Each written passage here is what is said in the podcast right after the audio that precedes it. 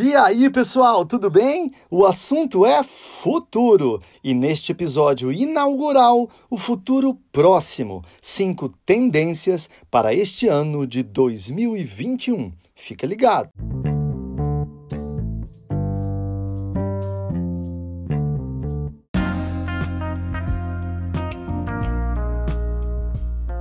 Obrigado pela sua presença. Eu sou Alexandre Correia, palestrante, pesquisador, CEO da Mind Pesquisas, professor, escritor, guitarrista meia-boca, tenista mequetrefe e pai do Cássio e do Tarek. Essas sim, minhas melhores obras. Neste podcast, nós vamos conversar sobre cinco tendências que ganharão força neste ano de 2021. Gruda a orelha aqui e não sai mais não.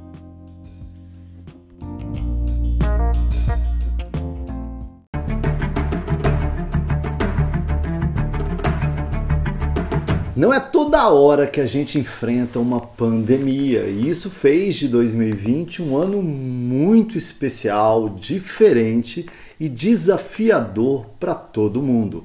Foi um ano que a gente colocou as nossas máscaras e foi um ano que muita gente foi desmascarada. Foi um ano muito desafiador, foi um ano de perdas humanas, mas também foi um ano de valorização daquilo que é humano. Foi um ano de paradoxos. Se antes privilegiado era quem podia sair de casa, comer fora, viajar, em 2020 privilegiado era quem podia se dar ao luxo de ficar dentro de casa. Mudanças dessa magnitude trazem consequências que terão impacto no futuro, nos outros anos, como neste ano de 2021. Algumas mudanças terão caráter permanente, outras caráter apenas provisório. A tecnologia é um caminho sem volta, ela continuará. Nossas máscaras, provavelmente nos livraremos delas assim que for seguro fazer isso, com exceção provavelmente dos germofóbicos. Outra consequência é que uma crise como essa, ela acaba acelerando coisas que já estavam em vigor, ou seja, de algum modo, ela apenas acelera tendências que já existiam. Já existia Zoom antes, já existia teletrabalho, já existia delivery, já existia e-commerce. O que a crise faz em muitos casos é acelerar tendências que já estavam em andamento. Neste vídeo, a gente vai falar de pelo menos cinco tendências que ganharão tração neste ano de 2021.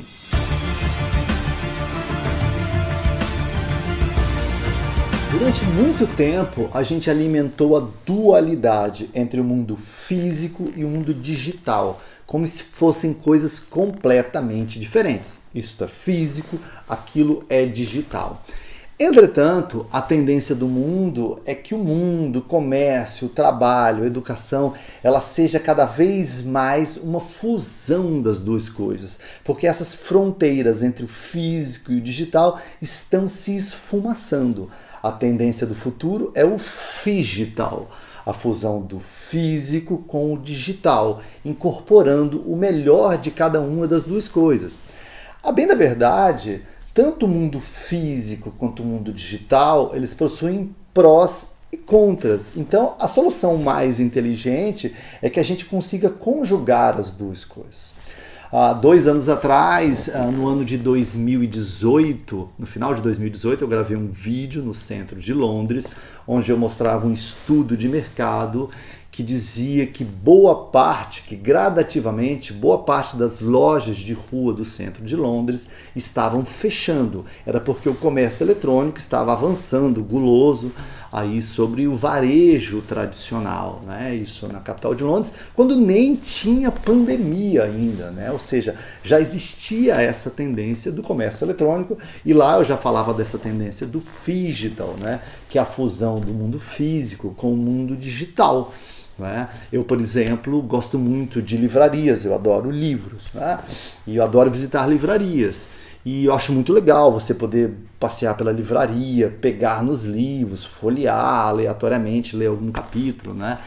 Uh, agora, tem alguma coisa tem algumas coisas que são chatas em livrarias. Por exemplo, quando você precisa buscar um título específico e aquele título não é um best-seller, muitas vezes não é fácil você achar, né?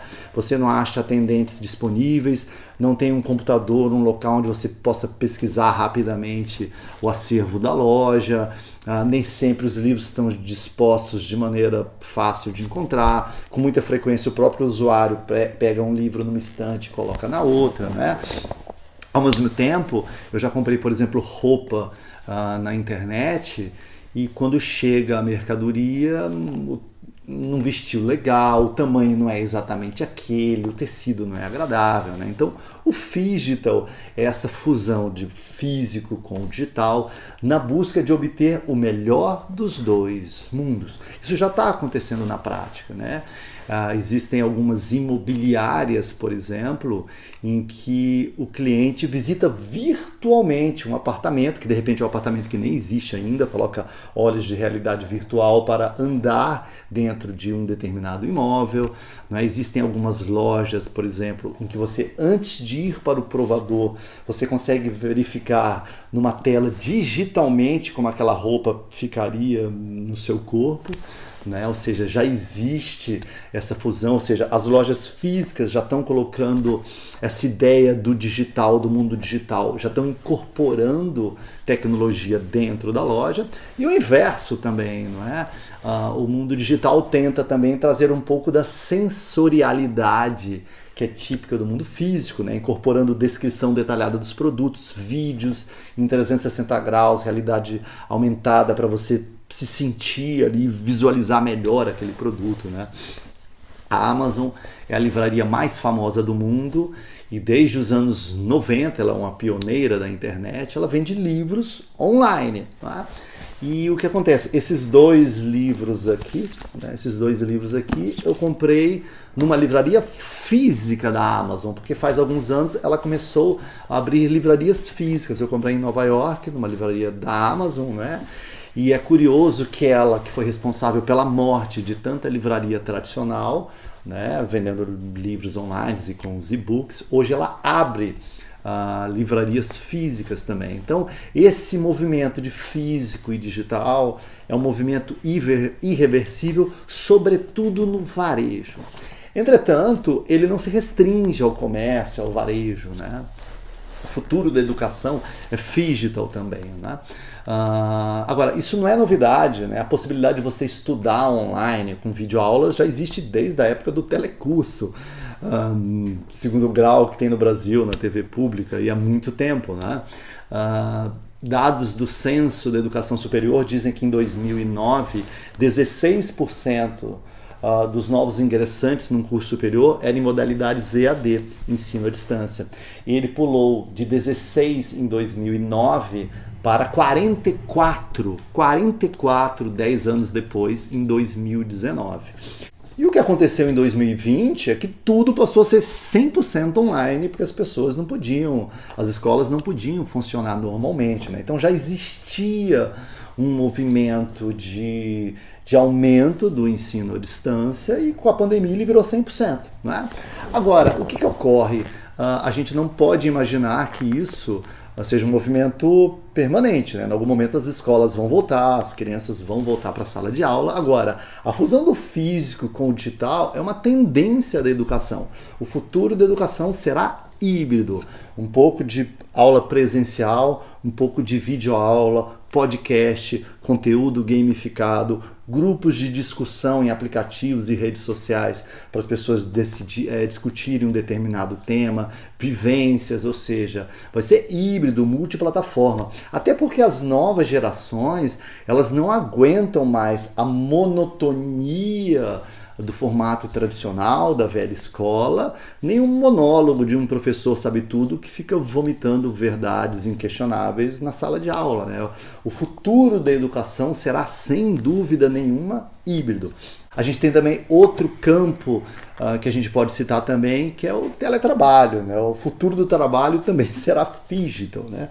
Este livro aqui ele foi escrito no final dos anos 90 pelo sociólogo italiano Domenico De Masi, e ele falava já no final dos anos 90, ele foi lançado no Brasil no ano 2000, que é o ócio criativo, né? Que no futuro a gente teria mais tempo livre para se dedicar às nossas atividades, porque dentre outras coisas a tecnologia permitiria uh, que a gente pudesse trabalhar remotamente, não tendo que se deslocar tanto tempo em metrôs lotados, em ônibus, perder aquele tempo em trânsito, em congestionamentos. Isso ele falava mais de 20 anos atrás, né? Ou seja, a possibilidade do teletrabalho já era uma realidade há muito tempo, né? E o curioso é que às vezes até empresas de tecnologia tinham dificuldade em implantar o teletrabalho, diziam que era difícil, que não deu certo, e de repente as empresas tiveram que Uh, tudo que elas não conseguiram implantar em 20 anos, tiveram que implantar do jeito que deu em 20 dias. Né? Claro, evidentemente, que nem todo mundo vai poder uh, ter o teletrabalho. Ainda não dá para montar uma geladeira ou um avião no quarto de casa, né? mas cada vez mais o futuro do trabalho será digital também. Já existe muita empresa dizendo que vai abolir os escritórios, vai trabalhar no sistema de coworking ou que a vida no trabalho nunca mais será a mesma, do tipo três dias por semana no escritório, dois dias em casa, ou encontros em cafés, enfim, ou seja, novas modalidades estão surgindo, né? Então essa é uma tendência também. É, provavelmente a gente vai encontrar formas mais flexíveis dessas relações de trabalho, trazendo soluções para problemas antigos, como por exemplo a o grande estoque de vida que a gente desperdiça em trânsito, em congestionamento na hora do rush, e desafios novos também, né? desafios para os quais a gente não está preparado ainda. Será que as pessoas terão uma boa ergonomia uh, dentro de casa? Será que elas, com filho pequeno, elas conseguirão se, se concentrar no trabalho? Ou será que elas terão um ambiente seguro? Será que a internet da casa delas será boa o suficiente? Ou seja, a gente traz também toda uma, grama, uma gama de desafios que a gente não tinha também. Ah, qual é a duração do digital? Ah, eu acho que essa é uma tendência irrefreável, irreversível. O digital será cada vez mais presente no comércio, na educação, ah, no mercado de trabalho. Então, acho que essa é uma tendência com oscilações de velocidade quando acabar a pandemia. Mas é provavelmente essa fusão de físico e digital é uma, é uma tendência não só para 2021, mas para o futuro.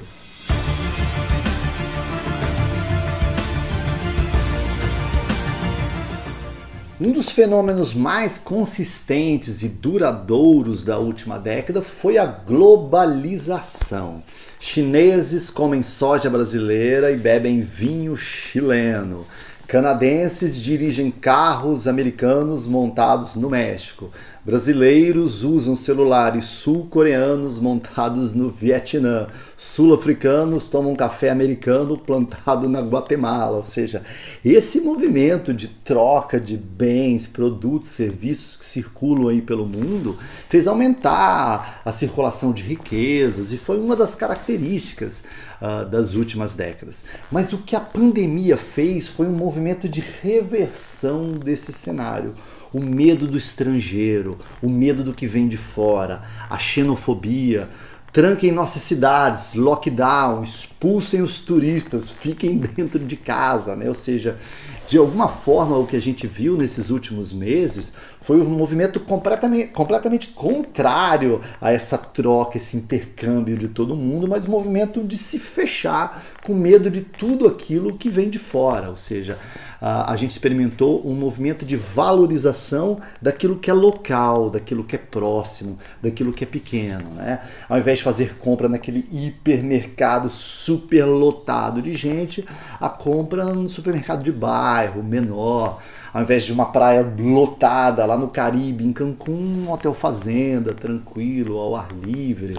Ou seja, a, ao invés do Rock in Rio com 100 mil pessoas se espremendo lado a lado, o show, aquela live intimista do seu artista favorito na internet. Então, esse movimento de valorização daquilo que é local, daquilo que é próximo, daquilo que é pequeno, foi uma forte tendência e uma consequência direta uh, desses tempos de pandemia que a gente viveu. Muitas empresas chegaram inclusive a questionar se seria inteligente, do ponto de vista estratégico a longo prazo, manter uma concentração tão grande de atividades fabris num único país, por exemplo. Então, ela teve uma consequência, e essa primeira consequência foi de uma certa retração nesse movimento de globalização que a gente tinha. Agora, qual que é a duração dessa tendência? Na minha opinião, é uma tendência apenas transitória, passageira. Eu acho que sempre haverá espaço para o pequeno, para o local, para aquilo que é próximo de você, mas é muito difícil a gente renunciar à globalização, porque apesar de todos os pesares, Uh, esse imenso intercâmbio que a gente tem de produtos, serviços, ideias, ele acaba gerando muitos dividendos, ele faz circular a riqueza de uma maneira melhor pelo globo. Né? Então, uh, é pouco provável uh, que a gente consiga fazer uma reversão no processo de globalização de uma maneira duradoura. Aliás, trocas comerciais existem na humanidade desde que a gente aprendeu a se deslocar pelo globo. Tem Rota da Seda, né? O Brasil foi descoberto numa tentativa de abrir novos canais de compra e venda das especiarias na Índia. Então, seria loucura a gente imaginar que a gente consiga frear isso. Então, eu creio que esse freio foi um freio transitório. Além disso, as grandes metrópoles, as grandes cidades, mesmo no meio daquele caos que é característico delas, elas trazem também ali no, no, seu, no seu interior uma coisa mágica de troca de experiências. Tem caos, tem trânsito? Tem, mas tem universidades, tem arte, tem pessoas buscando soluções coletivas para os problemas urbanos sabe? Então eu creio que seja muito difícil a gente renunciar também a essa coisa da metrópole, do grande ou da, da globalização, porque apesar dos pesares e dos pontos negativos que eventualmente possam trazer, elas trazem também muitas vantagens.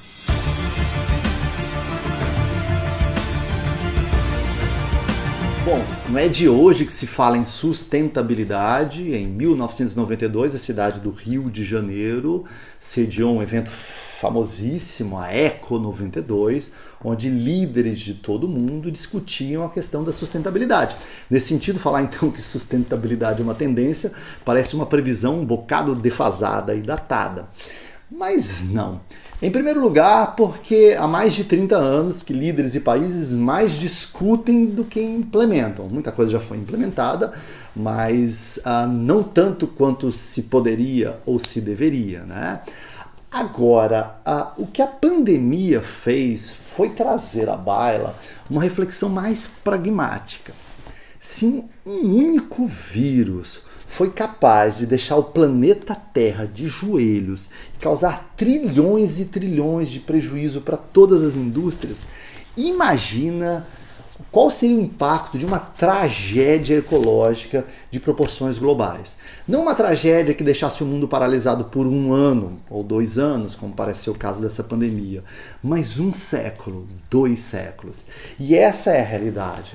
Apesar disso parecer uma previsão um bocado catastrofista, em alguns aspectos ela é, Uh, mas já há evidências de que a gente vem cruzando algumas linhas muito perigosas em relação ao clima, em relação ao meio ambiente. Não existe riqueza, não existe globalização, não existe mais nada se não houver sustentabilidade aqui dentro da Terra. Isso é ruim para todo mundo, para indivíduos, para empresas, para governos, né? Uh, dados científicos mostram que a gente bateu todos os recordes de temperatura nas últimas décadas em todos os continentes. Então é muito difícil a gente negar que já há um impacto, um impacto significativo da nossa atividade no meio ambiente também e a gente precisa controlar essa nossa pegada.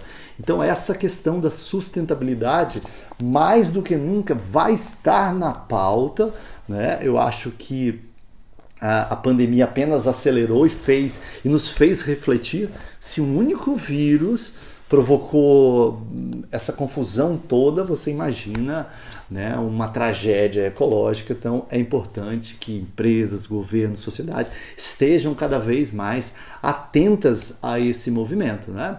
E qual é a duração desse movimento? Perene, perpétuo, urgente, é um movimento realmente sem volta à questão da sustentabilidade.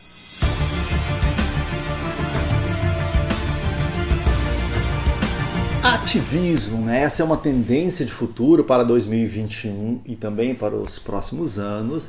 Uh, as novas gerações elas trazem gravado na sua alma, no seu DNA, o código cultural de seu tempo. E uma das características dessas novas gerações, como a geração Z, por exemplo, é o ativismo, né? A luta por causas, né? Ter um propósito. A gente vê a Malala é da geração Z, a Greta é da geração Z também. E se a gente for observar, ah, o que a pandemia fez, ela trancou as pessoas dentro de casa e dentro de casa hiperconectadas, com mais tempo para pensar e refletir, esses movimentos de, de ressignificação, de ativismo, de busca por uma causa, de defesa de alguma causa, elas explodiram no ano de 2020, né? Nos últimos meses, a gente vê a causa animal, o movimento Black Lives Matter, a gente vê o, o Me Too, a questão do assédio, o empoderamento feminino, a busca por mais diversidade dentro das empresas e diversidade não só do ponto de vista quantitativo, mas também qualitativo, né? Será que essas pessoas, ah, não as empresas estão não só com diversidade, mas elas estão ocupando cargo de lideranças dentro das corporações, e a gente vê que esse debate permeou todo esse ano e empresas que não souberam manejar muito bem essa comunicação com o público, elas enfrentaram sérios problemas de mercado, de imagem, como é o caso do Carrefour, por exemplo. Né? Então, ah, no futuro é importante, que no futuro eu diria já, né, um futuro iminente, as empresas, a sociedade, elas terão que ter cada vez mais atenção para essas causas, que muitas vezes elas são uh, defendidas por minorias, mas as minorias, em opinião pública, elas costumam ser mais barulhentas, elas costumam ser mais organizadas, elas costumam regimentar uh, seus simpatizantes de maneira mais intensa, não é? Então é importante que a sociedade, os governos e as empresas estejam atentos a esse movimento, a esse ativismo, que isso é uma tendência sem dúvida nenhuma de futuro e que ganhará atração nos próximos anos. Qual é a duração dessa tendência? Uh, eu creio que enquanto houver injustiça, enquanto houver voz e possibilidade de falar, enquanto houver assimetrias na sociedade, né? Uh, enquanto houver hiperconectividade como a gente tem hoje, haverá esses movimentos que é típico de sociedades hiperconectadas como a gente tem hoje.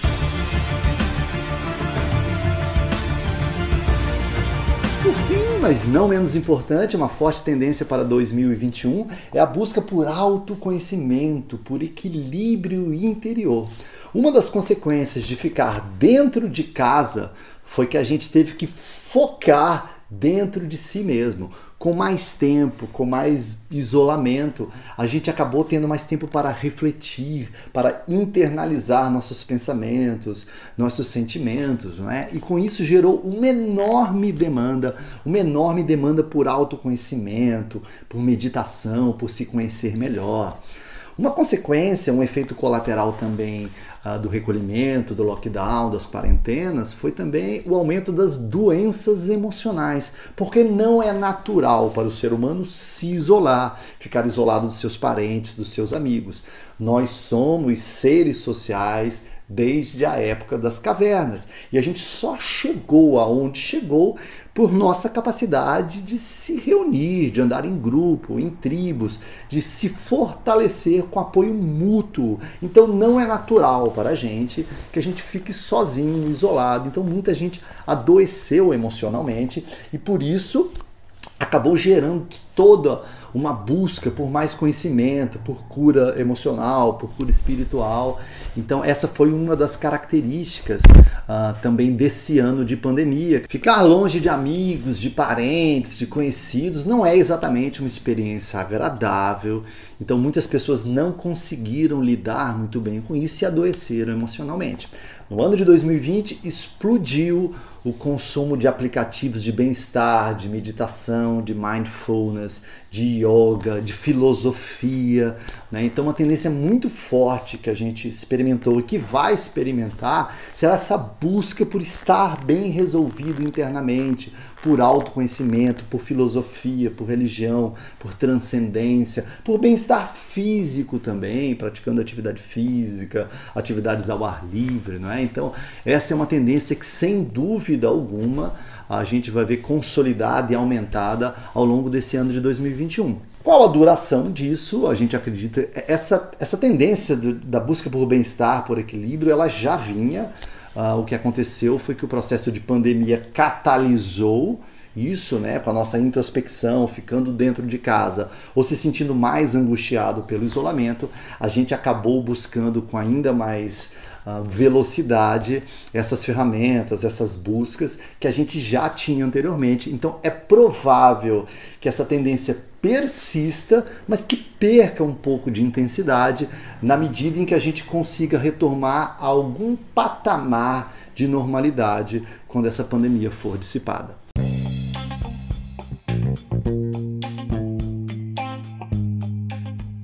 Espero que você tenha gostado deste episódio do podcast. O assunto é futuro. E se você gostou, favorite, indique para os amigos. Eu sou Alexandre Correia e olha só onde eu já estou. Eu estou no Instagram, eu estou no Facebook, eu estou no LinkedIn, eu estou no YouTube, eu estou no SPC, eu estou no Serasa e eu só não estou no Tinder porque a minha mulher não deixa. Valeu, tchau! you